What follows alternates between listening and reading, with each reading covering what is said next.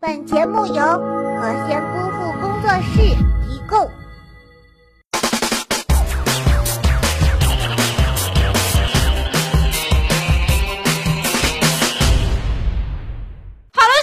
我是包大人，欢迎收看今天的囧闻一箩筐。这都到冬天了，有好多小友就说，为什么我家里面还是有蚊子呢？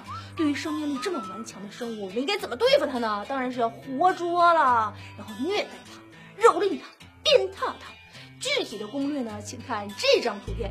这是一位网友在生活日记栏里写的，针对捉到活猪的蚊子该怎么办的一套另类的解决方法。一，当然是要养着它啦；二，送它去上学。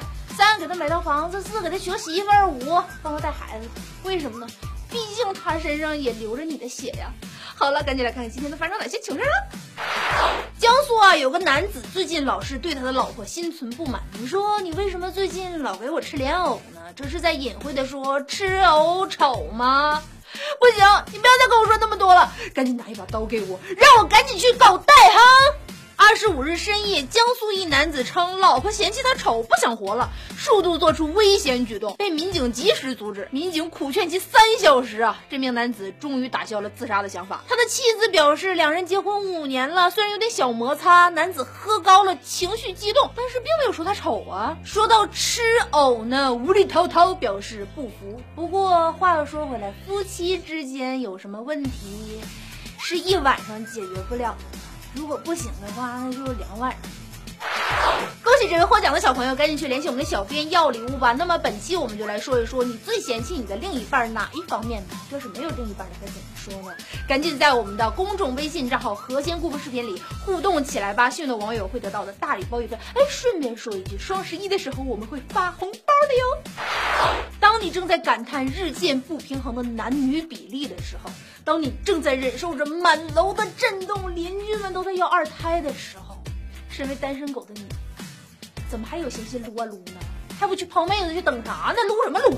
今年八月，镇江女孩文文接到一陌生男子来电，称打错玉挂断时，难闻乡音的文文却主动的继续，发现竟是高中师兄，越聊越投机，直到被骗了。近日师兄被捕交代，一开始的确是打错了电话，后来发现文文天真无邪，所以就把他骗了。嗯，就你这种心态呀，单身五十年都不带可惜了的。我跟你说，同样是方言，看看下面这对葫芦娃兄弟是如何完爆蝎子精的阴谋。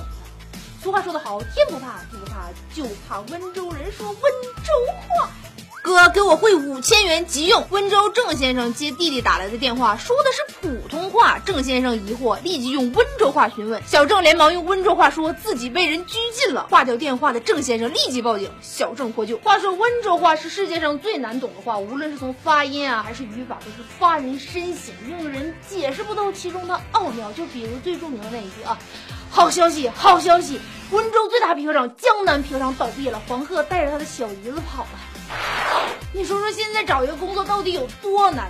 寒窗苦读十几载，最后活的还不如狗。有人说，哎，你怎么骂人呢？你想想啊，你和你的女朋友逛街，你得给她付账吧？现在呢，你是要和狗逛街的话，反而还赚钱。等等，这个比喻不是很恰当，毕竟。